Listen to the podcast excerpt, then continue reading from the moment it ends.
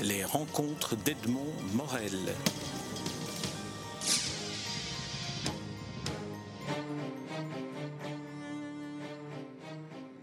Dominique Gillerot, nous nous rencontrons à l'occasion de la prochaine commémoration du 20e anniversaire du génocide euh, rwandais. Alors, vous avez euh, à la tête de, coopération éducation et culture coordonné deux, deux activités. L'une, une rencontre avec trois écrivains à Beaux-Arts et l'autre, la coordination du numéro spécial que la revue Intersection va consacrer à ce travail de mémoire. Alors, première chose, en quoi est-ce que la, littérature peut contribuer à constituer ce travail de mémoire dans le cas d'un génocide? Euh, la, première chose que je dirais, c'est euh, que ce génocide est aussi au Rwanda a donné lieu assez rapidement, et probablement pas assez rapidement, euh, à, une, la volonté d'intellectuels, plus spécifiquement artistes, écrivains, d'utiliser ces formes d'expression pour, pour arriver à quelque part aller à l'encontre d'une situation de de non-dit, de tabou, de, de, vide euh, par rapport à ce génocide. Et donc, euh, et plus particulièrement les écrivains africains. Euh, qui ont pris cette initiative, à l'initiative plus spécifiquement de Noki Jedanoum, qui est écrivain tchadien, euh, qui euh, dirigeait à ce moment-là le festival Festafrique à Lille et qui a interpellé d'autres écrivains africains pour l'accompagner dans une démarche de, de, de, résidence d'écriture sur les lieux mêmes où avaient eu lieu les massacres. cette initiative était tout à fait originelle et puis, selon les dires de ces différents participants elle les a rendus euh, conscients de, ce drame, même si on en avait parlé à la télé, dans les médias, on avait eu des images horribles. Euh, on a dû euh, faire tout ce chemin-là pour prendre vraiment la mesure de, l'horreur, la mesure de ce qui s'était passé. Euh, donc ça a été une démarche très importante aux yeux de ces écrivains, aux yeux de ces artistes.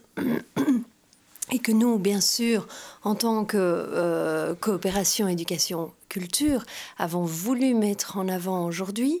Euh, ce, que vous évoquez, les ateliers d'écriture, les, résidences d'écrivains, pardon, les résidences d'écrivains au Rwanda, s'est déroulé à peine un an après les événements en 95 ou, est-ce que, est que ça a été un phénomène plus, plus long? Non, non, c'était une démarche plus longue. Euh, justement, on est en 98 quand, quand les, les, premiers de, de, la dizaine d'écrivains qui, qui, a été euh, là-bas euh, sont partis. Donc il y a eu quand même quatre ans qui se sont déroulés, quatre ans, mais bon, pour les écrivains qui se sont rendus sur place, ils se sont rendus compte de, l'ampleur et de, ces quatre ans n'avaient rien effacé, évidemment.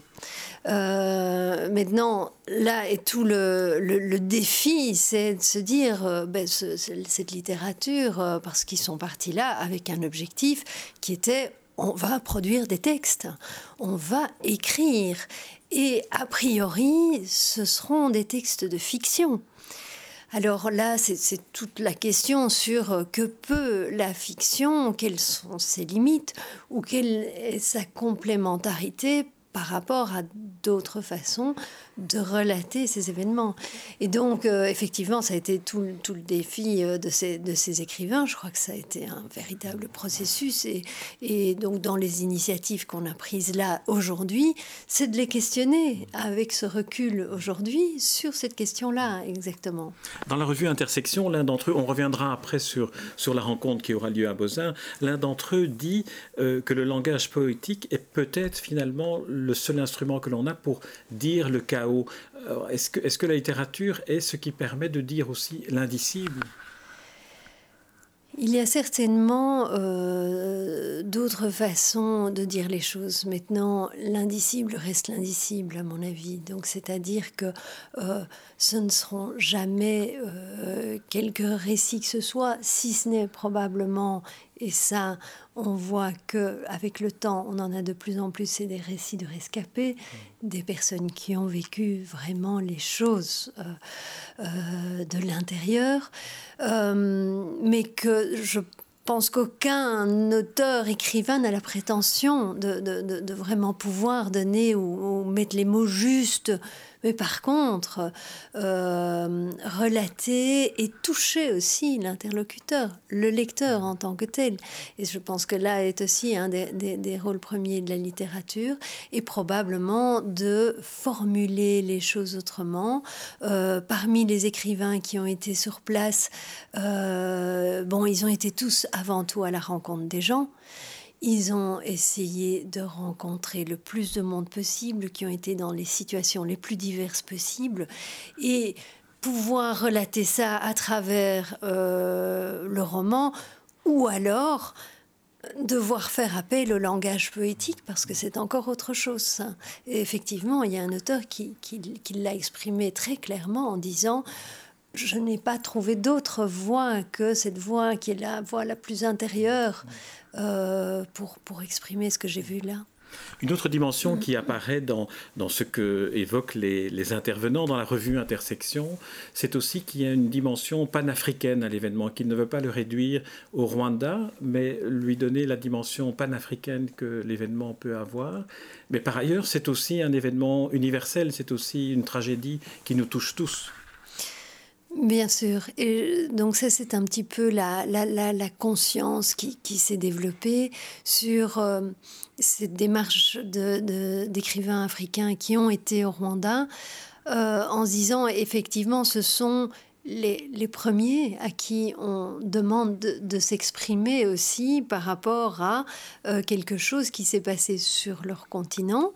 Euh, c'est probablement aussi leur voix qui sera la plus facilement entendue sur place euh, et qui a mis le, doigt sur ce côté universel. Alors bien sûr, ça a dépassé, parce qu'il est clair, ce génocide, euh, crime contre l'humanité, est un, euh, quelque chose qui nous touche tous, et non seulement nous touche tous, nous concerne tous. Euh, et, donc il y a à la fois bien sûr cette, cette, cette, cette responsabilité, cette conscience au niveau africain qui s'est affirmé et que les écrivains eux-mêmes ont affirmé, et à la fois euh, euh, simplement un pas en plus et de se dire effectivement c'est une, une question tout à fait universelle et euh, n'ayons pas non plus un regard absolument stéréotypé sur ce qui s'est passé dans un pays d'Afrique. Hein. Alors, on a parlé littérature, on a parlé poésie, on a parlé récit. Il y a aussi une autre dimension artistique, cette fois-ci, qui a permis d'être confronté au génocide, c'est euh, l'art plastique. Et notamment, euh, vous aurez l'occasion de présenter à Beaux-Arts un film consacré aux œuvres du plasticien Bruce Clark, les hommes debout. Alors, de, quoi s'agit-il, les hommes debout? J'ai vu dans la revue quelques, reproductions de ces dessins, de ces dessins, de ces, de ces œuvres, de ces collages, de ces assemblages, qui sont absolument aussi très évocateurs. Donc effectivement, Bruce Clark a très vite aussi, après, euh, les drames, le drame de 94, euh, été interpellé en tant qu'artiste engagé euh, d'origine sud-africaine. Et il a voulu développer un travail qui est à la fois un travail artistique et, mémoriel et collectif, de, travail avec d'autres artistes. Euh, et où il, est, où il a, ce travail a abouti à son projet Homme debout, euh, homme debout avec cette, cette, volonté de rendre la dignité aux victimes du génocide et aux rescapés. Et donc, ces hommes debout, ce sont des, des, peintures euh, de, grandeur euh, d'une certaine grandeur qui euh, qu'il a, qu'il fixé sur les lieux des massacres et avec cette cette commémoration, cette 20e commémoration, il s'est proposé de travailler de par le monde. Euh, et d'une part de, faire des projections ou bien des, bâches euh, géantes sur des, des lieux euh, symboliques euh, au niveau de l'humanité, et que ce soit euh, dans les villes. Euh, donc on, va voir ces, ces, représentations sur, sur, la Grande Place de Bruxelles, à Liège, donc dans différents lieux en Belgique, mais aussi en France et, ailleurs. je sais qu'il y avait une volonté aussi d'aller par exemple à l'ONU à New York. voilà, le, le, le, projet est vaste et dans cette, cette idée vraiment d'abord d'une universalité dont on a déjà parlé, de, l'universalité de la question, et aussi dans cette idée de, d'élargir son propos et, de se dire, voilà, euh, euh, de, faire appel à la dignité des, hommes, euh, des hommes qui ont été victimes d'horreur, mais également de tout un chacun, et de, faire, d'indiquer au fait toute notre responsabilité à chacun. Et donc c'est un, très très beau, euh, un très très beau projet. Et nous allons euh, donc projeter à la rencontre du, 1er avril à, Beaux Arts. Euh, à la fois, on, verra différentes réalisations au Rwanda et, et voilà, on accompagne aussi l'artiste un petit peu dans ses réalisations. Alors, euh, lors de la commémoration qui aura lieu le 1er avril à Beaux-Arts, il y a aussi cette rencontre avec trois écrivains, deux écrivains africains qui ne sont pas rwandais, euh, Véronique Tadjo de Côte d'Ivoire et Boris Boubacar Diop du Sénégal, et aussi avec le dramaturge, euh, auteur et comédien Dorsi Rugamba. Alors, qui sont-ils si vous deviez les présenter en, en, quelques mots pour ceux qui ne les connaissent pas ou ne les ont pas lus? Véronique Tadjo. Donc, euh, Véronique Tadjo, d'origine ivoirienne, euh, est une euh, écrivaine, elle est romancière, elle, elle, écrit aussi pour la jeunesse. elle a vécu de nombreuses années au Royaume-Uni, au Kenya aussi, et aujourd'hui, elle est depuis une dizaine d'années en Afrique du Sud. Elle a participé au projet Rwanda Écrire par devoir de mémoire. Et au moment où elle était là-bas, donc euh, fin, fin des années 90, euh, effectivement, euh, ce qu'elle a rencontré a, très vite fait écho à, à, ce qui se passait dans son propre, dans son propre pays, la Côte d'Ivoire. Côté de ça, elle a toute cette expérience de vivre en Afrique du Sud, d'être ivoirienne, d'être une observatrice avertie de, de, de, tout ce qui se passe en Afrique, et en plus d'être une magnifique plume. Mmh. Ça, c'est pour Véronique euh, Tadjo. Alors, Boris Boubacar Diop, lui, il vient du Sénégal. Alors, Boubacar Diop, euh, effectivement, c'est un grand écrivain qui, est assez euh, connu à la fois pour ses romans comme pour ses essais. D'ailleurs, il vient de, sortir un, un, un, essai qui s'appelle La gloire des imposteurs, qui est une, un échange épistolaire avec Aminata Traoré, ancienne ministre de la Culture euh, au Mali, euh, où ils s'expriment tous deux euh, en tant qu'intellectuels africains face aux questions qui se posent aujourd'hui par rapport à l'Afrique, puis par rapport à la situation malienne plus particulièrement. Boubacar Boris Diop est donc un grand intellectuel, journaliste, professeur de littérature également. Il euh, prend des grandes initiatives dans son pays aussi. Il a repris avec d'autres collègues écrivains une librairie à Dakar. Il est éditeur et il a écrit ce fameux livre qui est Murambi, le livre des ossements livre euh, que Tony Morrison avait qualifié de miracle, qui est euh, effectivement un, un, roman. Donc lui, par le biais de la fiction, a essayé, a essayé et a très bien réussi euh, à, à, nous faire euh, vivre, sentir, euh, accompagner, ben voilà, toutes les personnes qu'il a, qu'il a rencontrées lors de son, son voyage à travers ce génocide, son voyage à travers le Rwanda, avant, pendant et après. Alors le troisième invité de cette, de cette soirée aux Beaux-Arts est Dorsi Rugamba. Alors lui est rwandais. Alors, Dorsi Rugamba euh, est un acteur, euh, est également metteur en scène, est écrivain.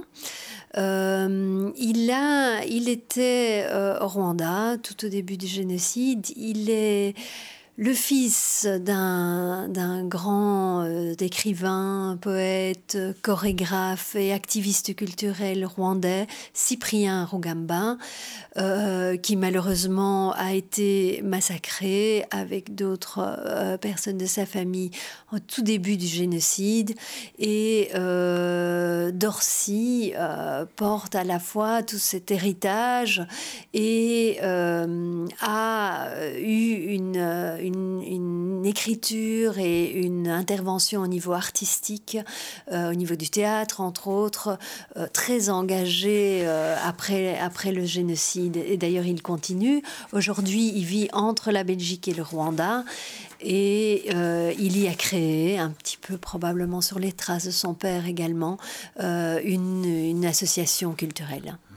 Très bien. Dominique Gilles-Roche, je vous remercie pour cet entretien. Alors, je rappelle que la soirée littéraire a lieu le 1er avril de 20h à 22h à Beaux-Arts à Bruxelles, au cours de laquelle les, trois invités, les trois écrivains que nous venons d'évoquer, Boubacar, Boris Diop, Véronique Tadjo et Dorsi Rugamba, participeront à cette commémoration du 20e anniversaire du génocide rwandais.